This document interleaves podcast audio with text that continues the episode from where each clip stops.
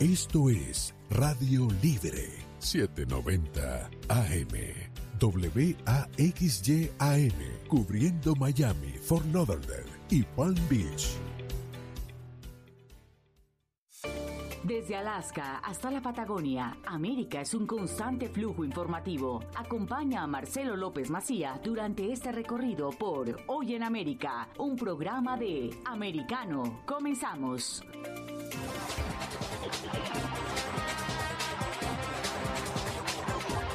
Hola, ¿qué tal? ¿Cómo están? Bienvenidos a Hoy en América por AM790, Radio Libre, por Americano Media. Vamos a comenzar con los títulos después de un fin de semana de muchísima actividad.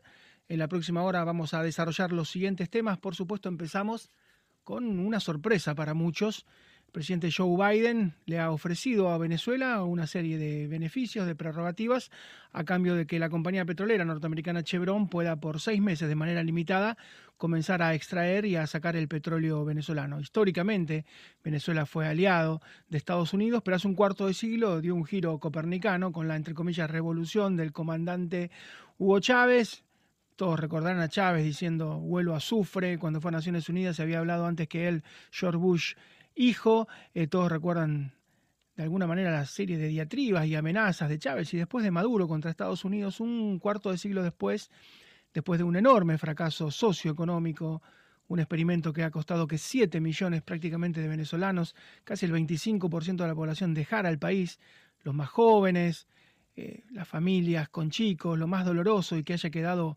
el país devastado con casi un 80 y pico, 90% de pobres. Bueno, 25 años después descubren que necesitan el capital norteamericano, que necesitan que vaya Chevron y en este giro que realmente no se entiende de la administración de Biden, quien ya ha liberado a los narcos sobrinos, a los sobrinos de la esposa de la primera dama presidencial, de Silvia Flores, en un intercambio también muy extraño, porque habían tomado como rehenes a gente del petróleo norteamericana que estaba presa en Caracas sin demasiados motivos y los intercambiaron por dos narcos, por dos, dos jóvenes que habían asumido de alguna manera, que habían tratado de ingresar desde Haití, desde Puerto Príncipe, casi una tonelada de droga a los Estados Unidos. Realmente increíble y se suma esta nueva acción del presidente Joe Biden de la Casa Blanca. Vamos a hablar en un minuto nada más con Antonio Ledesma, con el exalcalde general de Caracas, para que nos dé su visión de lo que está ocurriendo. Vamos a hablar, por supuesto, también de China, porque hay protestas históricas. Las últimas protestas grandes se habían dado en el 89 en la plaza de Tiananmen, en momentos que se daba la perestroika y la glasnost en la Unión Soviética, que por entonces existía, fue Gorbachev los chinos se sumaron a la plaza de Tiananmen para pedir también libertad económica, libertad política y los aplastaron con tanques.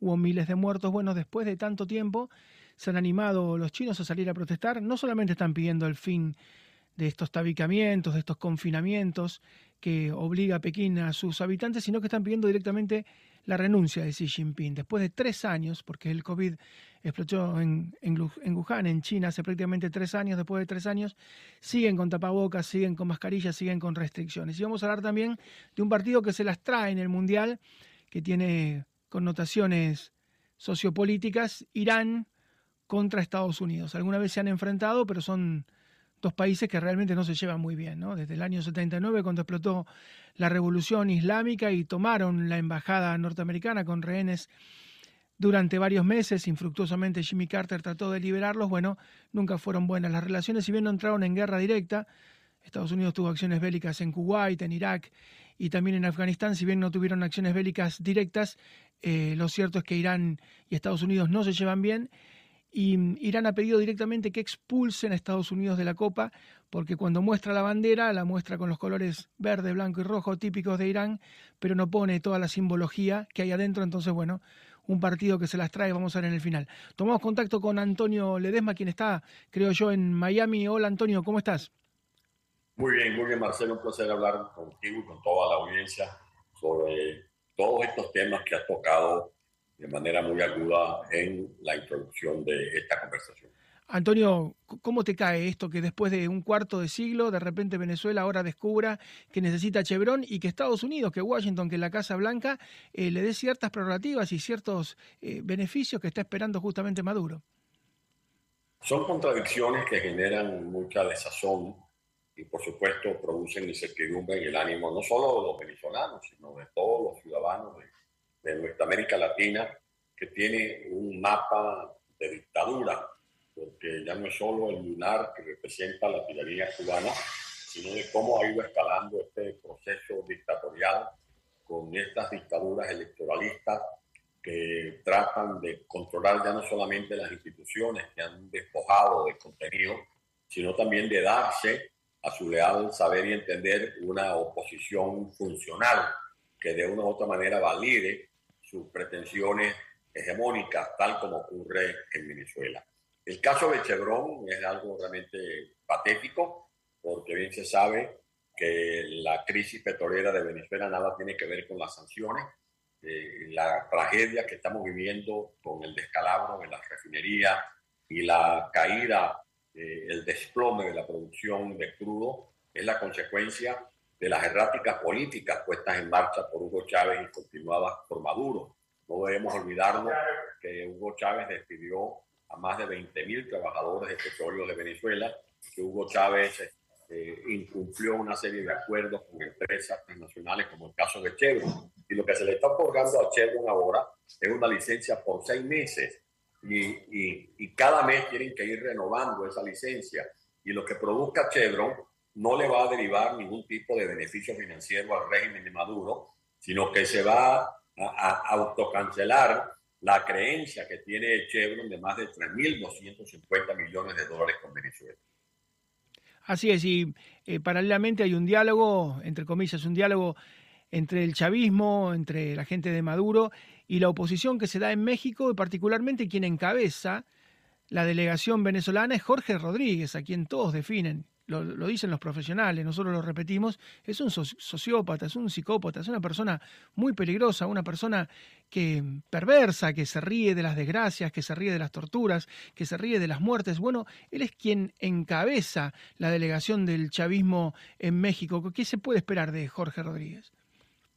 Los mismos resultados si no hay un cambio de estrategia por parte de la dirección opositora. Eh, tu pregunta es muy importante porque nos permite a nosotros eh, confirmar lo siguiente. Nunca nos hemos negado a dialogar. Nosotros hemos participado en más de una docena de diálogos. Lamentablemente, de esos diálogos, el único que saca rédito es la dictadura. Una operación de diálogo implica un proceso de ganar y ganar, donde cada una de las partes que se sientan a dialogar tienen que ir prevenidos a tener que ceder algún espacio de sus territorios, de, de, transigir en algunos acuerdos. Así lo hicieron Mandela y el señor de Klerk. Mandela puso como condición para dialogar que se liberaran a todos los presos políticos, el retorno de los exiliados, la legalización del Congreso Negro Africano, la derogación de las leyes secesionistas, segregacionistas, la, la, la, la fijación de una fecha para elecciones libres. En España, el Partido Comunista, liderado por Santiago Carrillo, tuvo que reconocer a la monarquía como sistema de gobierno, pero a su vez se llevó una, una brasa, porque el rey eh, Suárez eh, reconocieron o, acordaron con Santiago Carrillo legalizar el Partido Comunista. En China, en Chile, los chilenos se tragaron un sapo con pluma en ese acuerdo, que fue admitir que de perder las elecciones, Pinochet como las perdió, él quedaría como comandante en jefe de las Fuerzas Armadas. Pero en todo caso, los chilenos demócratas lograron hacer las elecciones con el aval de la Fuerza Armada Nacional. Lo que pasa en Venezuela es que todos los sapos con plumas, con espinas, nos los estamos tragando los demócratas y los dulces se los comen la dictadura, que el fin de cuentas no le da ninguna ventaja a la lucha de la oposición. Yo le digo, por ejemplo, aprovecho este programa para hacerle una proposición al doctor Gerardo Blay, que es el coordinador de la delegación de la llamada oposición de Venezuela. Doctor Blay, ¿por qué usted no eh, este, hace diligencia para que en esa delegación de México esté, por ejemplo, la viuda de Fernando Albán, en representación de todas las víctimas de tortura, de arbitrariedades, de crímenes de lesa humanidad cometidos por Maduro? ¿Por qué usted no propone que si no está la viuda de Fernando Albán, la señora Osío, esté la señora Gualesca Pérez, que es la viuda del capitán Rafael Acosta Arevalo, que fue torturado hasta matarlo en los calabozos de la policía política de Nicolás Maduro. Lo que es jugando es trampa. No nos neguemos a dialogar, pero no entreguemos todas nuestras cartas ni cedamos tanto terreno. Así es, y bueno, usted tiene autoridad porque ha estado detenido, ha sufrido torturas, ha tenido que, escapar en su momento y mm, hay una vieja frase que dice, si quieren que dialoguemos, primero suelta el palo.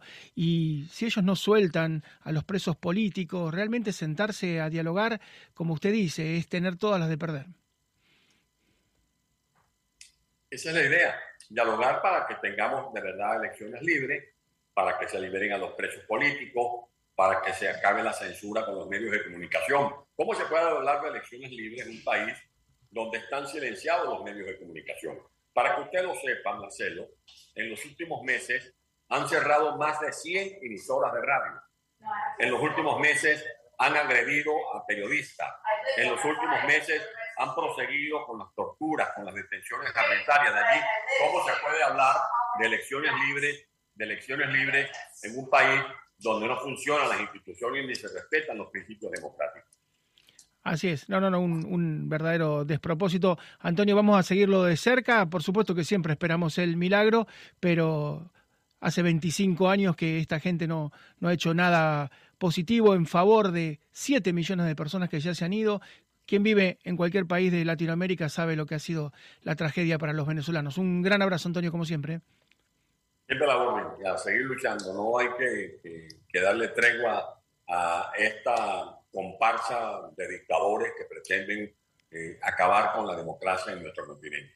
Un gran abrazo es Antonio Ledesma, quien fue alcalde general de Caracas, una ciudad que tiene varios municipios, pero él era el alcalde general, una de las figuras más importantes de la oposición, junto con María Corina Machado, con Leopoldo López, con Hernán Capriles.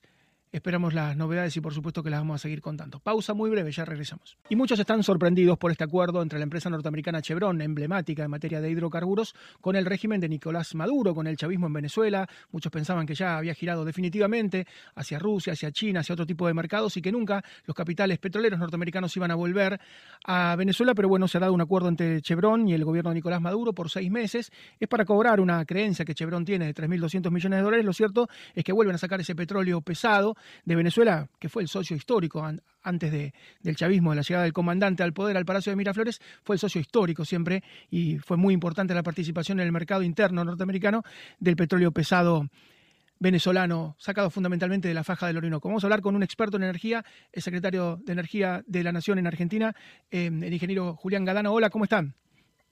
¿Qué tal? ¿Cómo te va? Eh, no soy actualmente secretario de Energía, fui subsecretario de Energía Nuclear. Eso. Antes, aclaro por las dudas. Seguro. y Em, le, decía como, como experto en, la cuestión energética, sí, se sorprendió de alguna manera por este acuerdo que ha sido, se venía madurando, pero de alguna manera eh, sorprendió a muchos de entre Chevron nada menos y el régimen de Nicolás Maduro.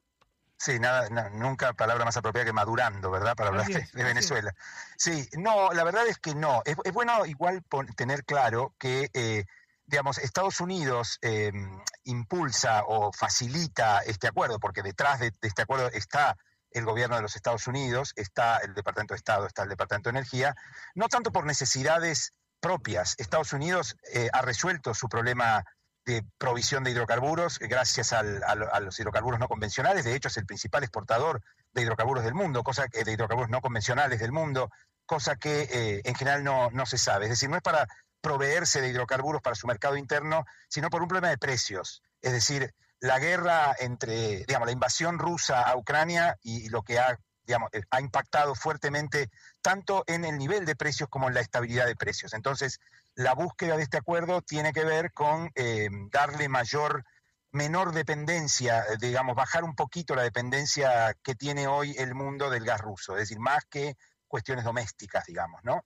Eh, me parece que está más vinculado con una búsqueda de estabilizar precios. Por supuesto, el régimen, digamos, la dictadura venezolana es un, es un beneficiario de este acuerdo, es indudable, digamos, ¿no?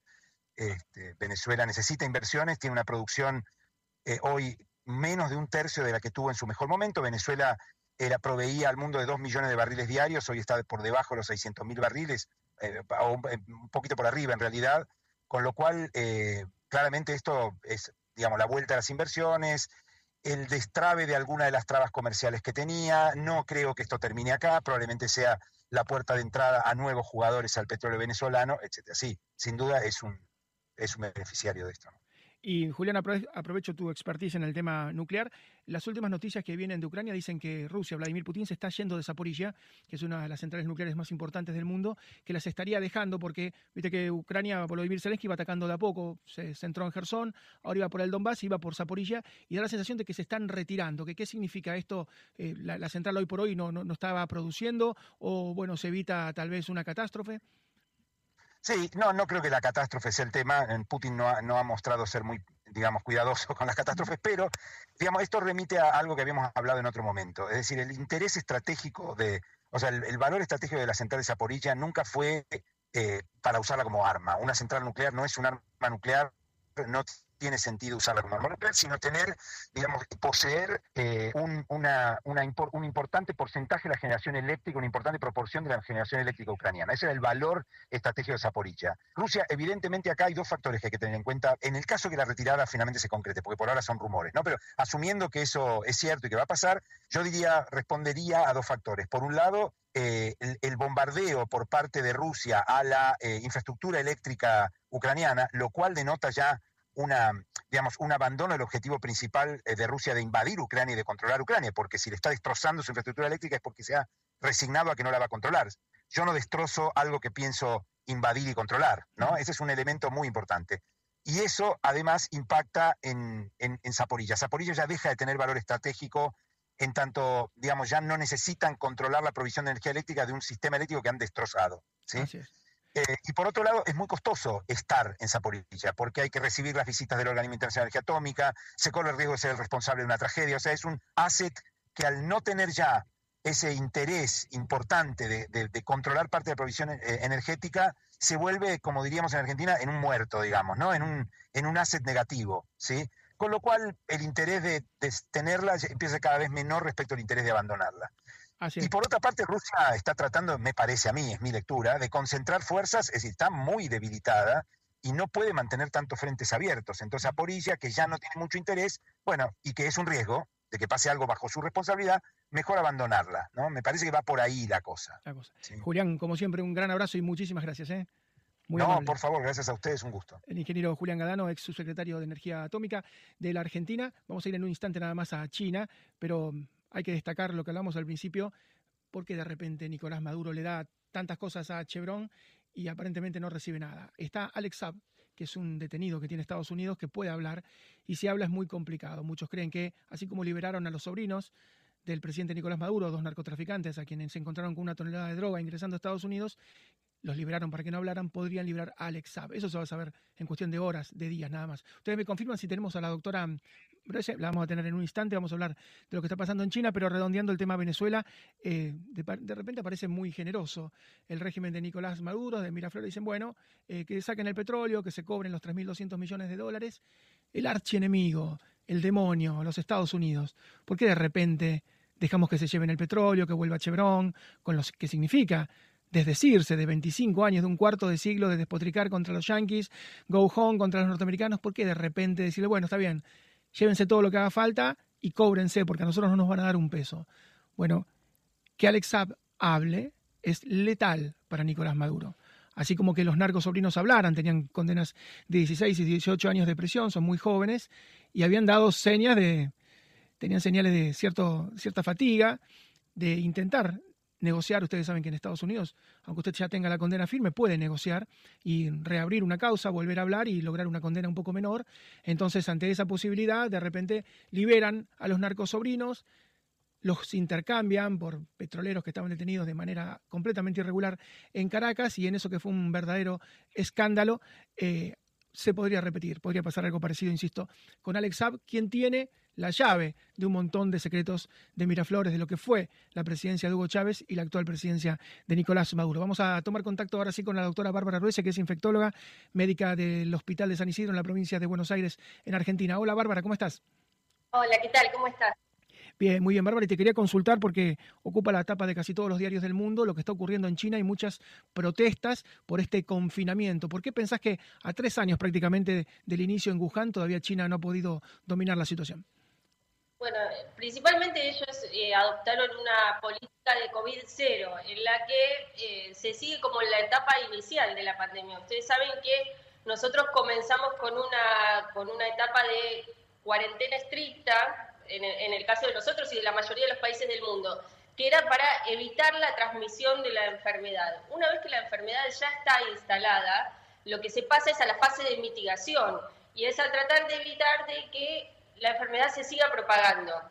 China se quedó en la etapa inicial y hoy en día con variantes tan transmisibles como es Omicron, la verdad es que quedarte en una etapa inicial es, es un poco dificultoso porque te perjudica la economía, te perjudica la salud mental de la población. Después de tres años no podemos seguir eh, en, en la misma situación que al inicio, más con estas variantes en las que la transmisión va más rápido de lo que las medidas pueden contener. Y mm, a pesar de estos tres años que han pasado, se dice que cerca del 30% de la población china no ha sido vacunada. Muy difícil que logren el efecto de rebaño, ¿no? Si tanta gente no ha sido vacunada.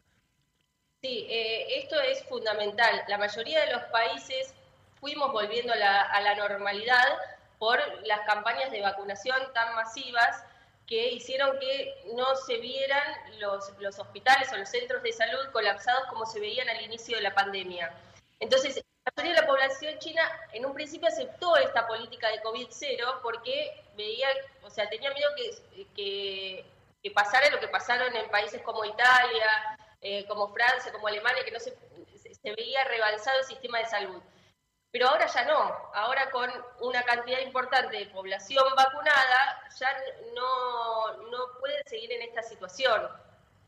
Así es, y el pronóstico, bueno, la gente en China no protesta mucho, pero si protesta de semejante manera, porque hay toda una videovigilancia, es un régimen particular, el régimen del Partido Comunista Chino, pero a pesar de eso, eh, ¿qué pensás que está pasando? ¿Se quejan por la cuestión económica? ¿Se quejan por la falta de libertad? Porque la, la variante, como decíamos, no es tan letal, pero bueno, evidentemente les ha alterado la vida. Mira, yo creo que una cosa lleva a la otra. Eh, la cuestión económica eh, lleva a que uno esté en, en, una mala situación de su salud mental, o sea, todo va de la mano, siempre eh, están entremezcladas estas cuestiones. Y las faltas de libertades también, hoy está reconocido por la Organización Mundial de la Salud lo que se llama fatiga pandémica. La fatiga es lo que conocemos como el, el, cansancio o el agotamiento a las medidas que venimos teniendo durante, durante tantos años y por eso tuvieron que flexibilizarse todas estas medidas, más allá de que la vacunación haya sido la gran impulsora de la flexibilización de estas medidas. Pero influye la economía en la salud mental y en la falta de la libertad de las personas, van de la mano. Muchas gracias, Bárbara, como siempre, un gran abrazo, muchas gracias, muy amable.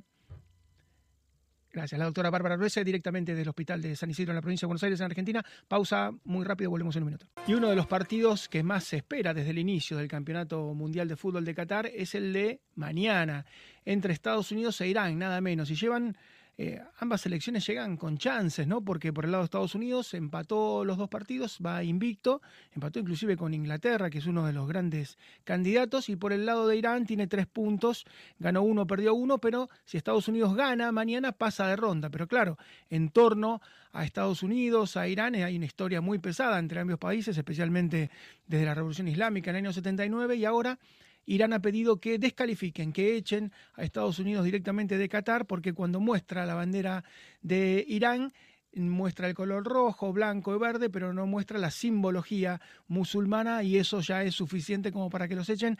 Así que mañana será seguramente deportivamente y desde todo punto de vista un sitio para alquilar balcones. Nos vamos directamente a Doha para hablar con el enviado especial de hoy en América, de Americano Media, con Daniel Ojeda. Hola Daniel, ¿cómo andás? Hola Marcelo, ¿cómo estás? ¿Cómo están todos así en Buenos Aires? El saludo para toda la audiencia. Y si bien, como vos decís, hay mucho ruido, mucho rum rum en la cuestión política y a niveles eh, gubernamentales quizás o, o hasta de prensa, te diría, lo que se vive en un mundial es bastante diferente desde el punto de vista de los hinchas. Aquí están todos mezclados. Los iraníes, los estadounidenses, y este, en la cancha obviamente también los jugadores. Pero no hay ninguna repercusión de ese estilo y si las hay son menores y muy puntuales. Eh, en líneas generales, cada situación, cada conato eh, de, violencia, esto dicho entre comillas, cada pelea que ha surgido ha sido muy, muy particular, muy de una persona o dos a lo sumo. Eh, no ha habido peleas entre barras, no ha habido siquiera demasiadas discusiones, pese a que en los estadios estamos todos mezclados. Y por ejemplo, en el caso de Argentina-México, la hinchada mexicana eh, es bastante ruidosa e insistente con algunos cantos y eso duró hasta que hizo el primer gol Messi. Luego este, se les pasó y, terminamos siendo todos amigos, incluso y pese a que en algún medio apareció alguna pelea, pero es puntual, es, es este, individual, no hay discusiones entre las hinchadas, Marce. Eh, estimo que mañana va a ser lo mismo en Estados Unidos-Irán. En la previa no se ha visto ninguna discusión. Y seguramente habrá un operativo especial de seguridad, teniendo en cuenta el partido y todo lo que se juega. ¿Habrá algún operativo más férreo o más minucioso seguramente mañana, no? Mira, Marcelo, Qatar y puntualmente Doha es una ciudad, podría decirte, televisada. La cantidad de, las, de cámaras que existe eh, por cuadra es solo comparable a la cantidad de kilómetros de vallas que hay en este lugar para indicar el camino y separar este, la ida y la venida desde los estadios y prácticamente desde cualquier lugar. Entonces, esa cantidad de cámaras que todo lo vigilan, esta especie de Big Brother, más la presencia policial, hacen prácticamente imposible que cualquier discusión llegue a mayores. Apenas se ve algún atisbo de violencia, enseguida se acercan policías, enseguida se divisa la situación y son disuasivos, ¿sí? Para nada violentos, pero sí por presencia sumamente disuasivos.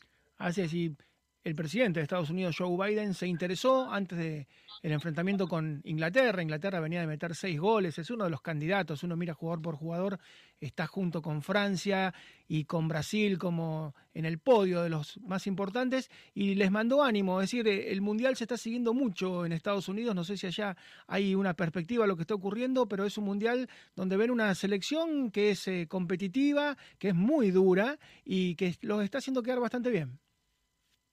La verdad que sí, han tenido un buen arranque las selecciones que parecen cucos, como la de España que hizo siete goles, o la de Francia, o incluso la inglesa, eh, también se miden o deben medirse en base a quienes han sido sus rivales. ¿sí? Cuando España, que goleó en su primer partido, tuvo que enfrentar a Alemania a hacer, la cosa no fue tan este, eh, fácil y no hubo tanta diferencia entre un equipo y otro. Yo creo que a Inglaterra con Estados Unidos le va a suceder algo muy similar porque este, la disparidad entre algunos equipos y otros hace que las goleadas aparezcan, pero no significa que todo el mundial va a ser así para Francia, para España o para Inglaterra, que aparecieron como los cucos.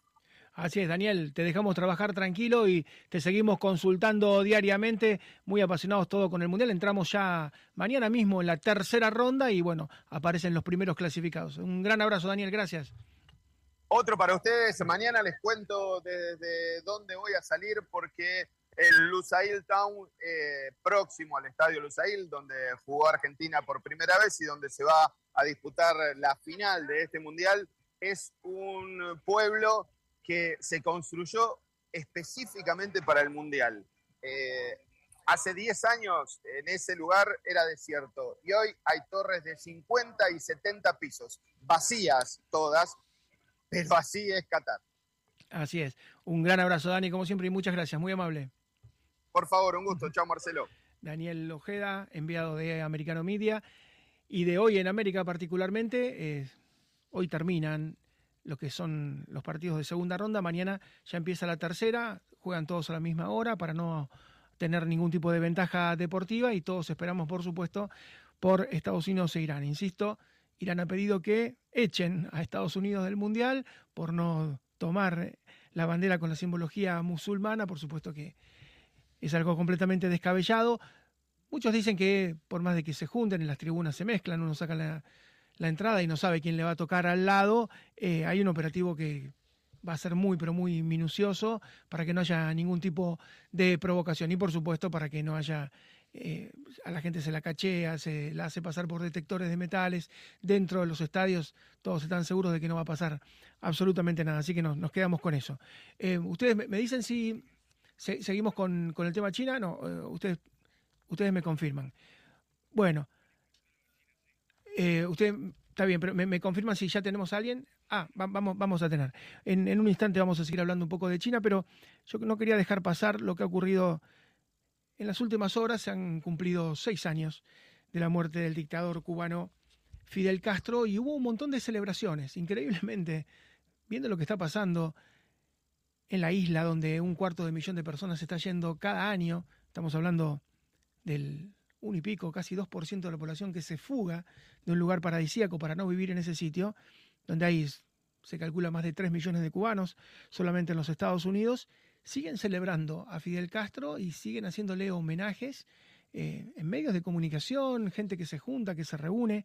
Eh, para quien no lo sepa, para quien esté distraído, Fidel Castro, que llegó al poder en 1959 y gobernó durante casi medio siglo, hasta el 2006 que se enfermó, eh, tuvo prácticamente más de 3.000 fusilamientos, 3.100 y pico de fusilamientos. Y hay otros mil y pico, más de 1.100 personas que se ejecutaron de manera extrajudicial, es decir, sin un juicio previo. Algunos hablan de 7.000 si sumamos los muertos, entre comillas, legales que fusiló Fidel y el Che Guevara. Los últimos fueron en el 2003, tres jóvenes que habían robado un barco para fugarse justamente a Estados Unidos. Hace ya casi 20 años que no hay fusilamientos, pero lo cierto es que mm, se ha dado en las últimas horas una serie de, reconocimientos que de alguna manera van de bruces, ¿no? Se enfrentan, se ponen como un claro oscuro con lo que está ocurriendo en la isla. Insisto, 1, 1,5, 2% de la gente se está fugando cada año. Se piensa que para el 2030 posiblemente la isla haya perdido un millón de habitantes, tiene apenas 11 millones, porque tiene un decrecimiento vegetativo, porque se van los más jóvenes y las familias más jóvenes, y son prolíficas fuera de Cuba y queda la gente muy jovencita o la gente muy grande. Tiene justamente de más de 60 años, una de las poblaciones más importantes del mundo, no porque le vaya bárbaro, sino por el contrario, porque la gente joven se ha ido. Vamos a estar después de la pausa en un minuto nada más hablando de lo que está ocurriendo en China, pero quiero cerrar, ¿no? Haciendo este, este reconocimiento. Em, hubo miles de personas que murieron, hubo miles de personas que fueron fusiladas. Cuando la gente llegaba a Cuba, como cuando llegaba Argentina o llegaba a Venezuela, venían muchas veces de Europa a hacerse la América. ¿Por qué iban a Cuba? Bueno, porque era un país al cual iba muy bien, era el primer productor mundial de azúcar, tiene un muy buen nivel de vida. Quien puede ir hoy a Cuba ve lo que era la Cuba de los años 20, 30, 40 del siglo pasado. Iba a Argentina porque era un país también que tenía una de las mayores rentas per cápita del mundo. Iba a Venezuela porque era una potencia petrolera mundial y llegó a ser la primer potencia petrolera mundial. Los tres países hoy están destruidos. Cuba sin azúcar y debe importarla. Argentina llega al colmo de que a veces debe importar trigo, ahora justamente unido a la sequía, y Venezuela tiene que importar petróleo de Irán. Eso es lo que ha ocurrido. Hace más de 60 años en Cuba se instaló el régimen, hace más de 25 años, ya prácticamente un cuarto de siglo en Venezuela, Hace 20 años que llegaron los Kirchner en el caso particular de Argentina y hace más de 40 que llegaron los sandinistas a Nicaragua. Los resultados son estos, son devastadores desde el punto de vista cuantitativo. Desde el punto de vista cualitativo siguen los homenajes, siguen los reconocimientos, cada uno elige de qué lado está en esta historia. Pausa muy breve y volvemos con el tema de lo que está ocurriendo en la República Popular de Chile.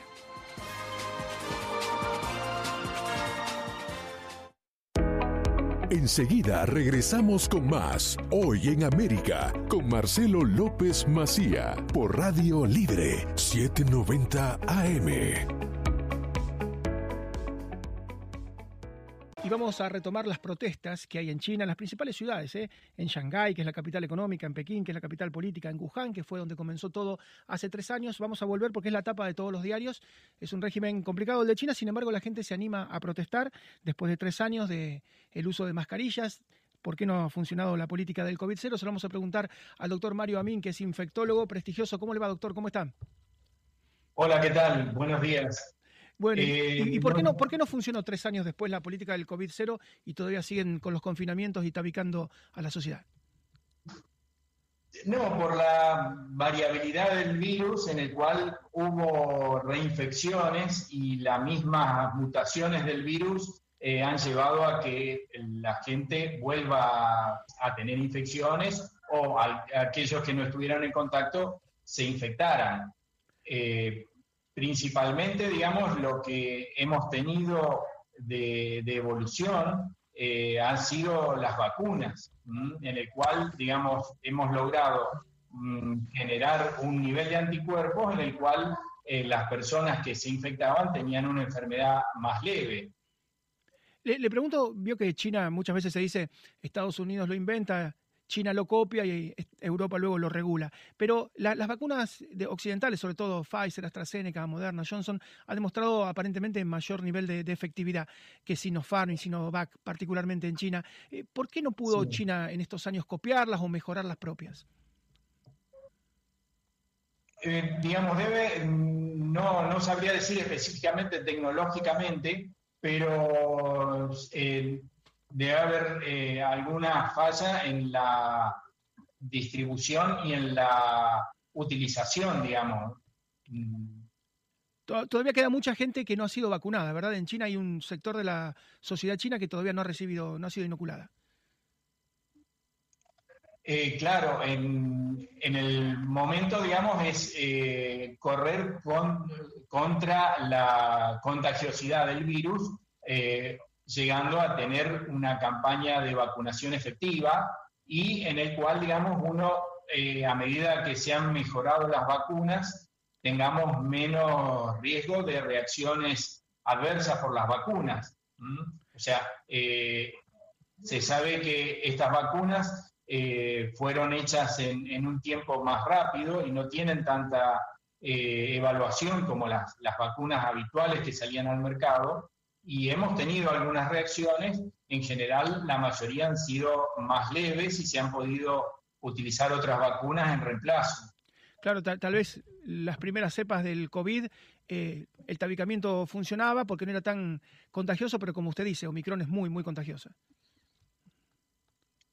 Sí, sí, se ha visto que tarde o temprano, digamos, eh, mucho más los trabajadores de salud y las personas que estaban en contacto, terminábamos contagiándonos, aunque las, las medidas de los equipos de protección y todo uno los usara, digamos, también surgía en algún momento en que estabas en contacto y venía la, infección.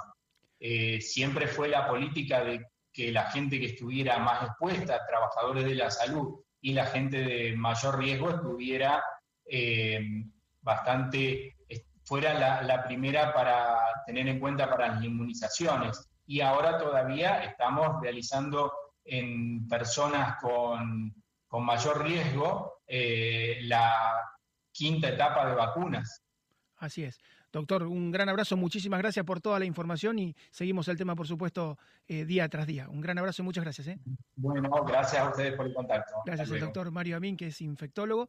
Y mm, como decíamos, al principio esto de tabicar, de todo el mundo a su casa, funcionaba porque las primeras cepas no eran tan contagiosas como las actuales. Las actuales no son tan letales como las del inicio, pero son muy, muy contagiosas. Realmente uno piensa China es un país que aboga por la geoeconomía, ¿no? por la globalización, y quiere que todo se globalice y que todos compitamos, porque por supuesto saca grandes ventajas porque depreda el medio ambiente y no le importa nada, porque paga salarios mucho más bajos que Occidente, entonces dice, bueno, vamos a competir y que todo el mundo compita y compitamos y la globalización, y es un país hipercapitalista desde el punto de vista de su comercio exterior. Ahora, le han errado para el campeonato del mundo porque sus vacunas no funcionan, porque Sinovac y Sinopharm tienen una efectividad del 50%, entonces ¿por qué no aceptan que vaya AstraZeneca, que vaya Pfizer, que vaya Johnson, que vaya Moderna. ¿Por qué no aceptan las vacunas? Y lo mismo pasa con Rusia. Rusia también es un país, bueno, te pongo un gasoducto, te mando el gas, eh, acepto que se integre toda Europa bajo nuestra matriz y somos continentalistas. Ahora, cuando Ucrania dijo, bueno, quiero estar en la Unión Europea y quiero estar en la OTAN, fue y lo invadió. Entonces son países absolutamente contradictorios. Por un lado son globalistas, ahora cuando les toca a ellos, dejan de ser globalistas y ya no dejan que su gente se infecte y prefieren que ocurra lo que está ocurriendo, que la gente esté tabicada en su casa, que tenga problemas de abastecerse directamente con comida. Miren, ha habido modelos que se han quejado. Yo nunca vi una modelo que se queje porque le falta la comida y ha pasado con modelos que estaban trabajando en China que quedaron tabicadas y que no recibían eh, ni siquiera alimentación. Imagínense lo que pasa con el resto de la gente. Eh, han pasado tres años, todo comenzó en Wuhan, ellos pensaron que, bueno, manos militares dando una orden, diciendo todo el mundo a su casa, lo iban a solucionar, e insisto, con las primeras cepas funcionó y con estas no. Hoy hay protestas en las principales ciudades, la más poblada seguramente Shanghái, que es un monstruo con 20 millones de habitantes, también en Pekín, también en Wuhan, y trascienden imágenes de protestas en la calle que no se daban, insisto, desde fin de los años 80, desde la represión brutal que hubo en Tiananmen. Vamos a hablar con María Rita Figueira porque dos países que no se quieren mucho se enfrentan mañana en el Mundial de Qatar, nada menos que Estados Unidos e Irán. Hola María. ¿Qué tal, Marcelo? Claro que sí, claro que sí. Hay muchas expectativas, por supuesto, mucha tensión y replicada en redes sociales, en la prensa en general, pero nos vamos a remontar a 1998, Mundial de Francia, Francia fue campeona después, en el mismo grupo conviven Alemania, Yugoslavia, Irán y Estados Unidos. Los mundiales muchas veces son una clase de historia también, porque Yugoslavia en ese momento estaba representada solo por Serbia y Montenegro. ¿Qué pasó? En el encuentro entre Estados Unidos e Irán, el resultado, una anécdota. Ninguno de los dos finalmente clasificó. Pero se llamó el Partido de la Paz, fue una clase de fair play, fue una clase de caballerosidad deportiva por medio de los 22 jugadores y los directores técnicos y una frase famosa de Jeff Agus, un defensor legendario de Estados Unidos, que dijo, hicimos en 90 minutos más que los políticos en 20 años. Tuvieron una, no una revancha, pero un nuevo enfrentamiento hace poco, en los Juegos Olímpicos de Tokio, porque, bueno, 2021, los Juegos Olímpicos 2020, pero se hicieron por la pandemia en el 2021, como todos recordamos, y allí la selección de Estados Unidos le ganó a la selección de Irán en básquet 120 a 66. Después ganó el oro. Sabemos que el básquet, y lo digo de manera elogiosa, eh, son de otro planeta. Estados Unidos es de otro planeta. Nos vamos a meter en el cine una película que nos impactó, tiene más de 30 años y sigue impactando. No me iré sin mi hija, basada en hechos reales. Betty Mahmoudi, una mujer de, Michigan, eh, haciendo una vida absolutamente feliz en Estados Unidos con su marido que era de origen iraní van justamente a Irán y allí cambia todo. Ella, de ser una estadounidense con todas las libertades y derechos, pasa a ser una iraní con restricciones y bueno, no cuento después lo que sucede, pero más o menos el título lo indica.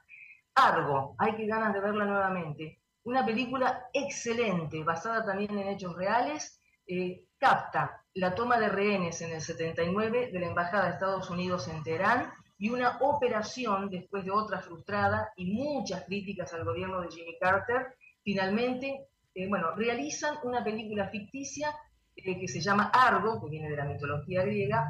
¿Y por qué digo así? Porque seis estadounidenses diplomáticos estaban escondidos, le habían dado, dado asilo, entre comillas, en la Embajada de Canadá. Bueno, por favor, aquellos que no la vieron, por más que tenga 10 años, es una película excelente. Homeland, una serie de televisión, también me dan ganas de verla nuevamente, habla de la crisis de Medio Oriente y Estados Unidos. No es que sea solamente Irán, pero una operadora de la CIA, eh, Claire Dance, una actriz fantástica, un papel genial, pero sí, sobre todo en la temporada 3, algunos capítulos que directamente mencionan y hablan de Irán como la financiación del terrorismo y mucho más. Una película que acá no es estadounidense, pero me atrevo a, ponerla en la lista, 11.09.01, El día que cambió el mundo, September.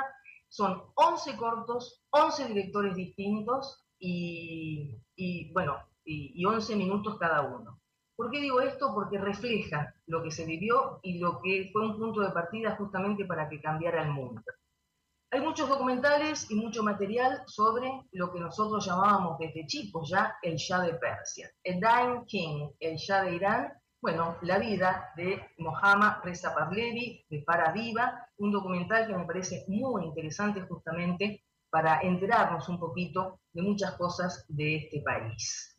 Y también, más allá de lo documental, el humor tomó a la Ayatollah Khomeini y a otros autócratas. Después, bueno, Gorbachev tomaría otro destino, pero Idi Amin, eh, en la pistola de Jesús. Realmente Leslie Nielsen hace una escena que es maravillosa con sus gags eh, atacando a todos que están reunidos y realmente es muy, muy simpático y muy cómico, ¿no? Pero sobre todo que todo, que gran parte tiene una, es la punta del iceberg, el humor muchas veces para señalar otras cuestiones. Y por último, un documental que se llama este, El trabajo iraní, es un estadounidense que juega básquet en, Irán, bueno, el choque de culturas, etcétera, etcétera. mañana, mañana seguramente vamos a analizar lo deportivo, que es lo que más nos gusta, cómo salió el partido, María. Dale, dale. Un beso. Chau, chau, hasta mañana. Un beso y nos vamos hasta mañana. Muchísimas gracias. This podcast is a part of the C-Suite Radio Network. For more top business podcasts, visit c-suiteradio.com.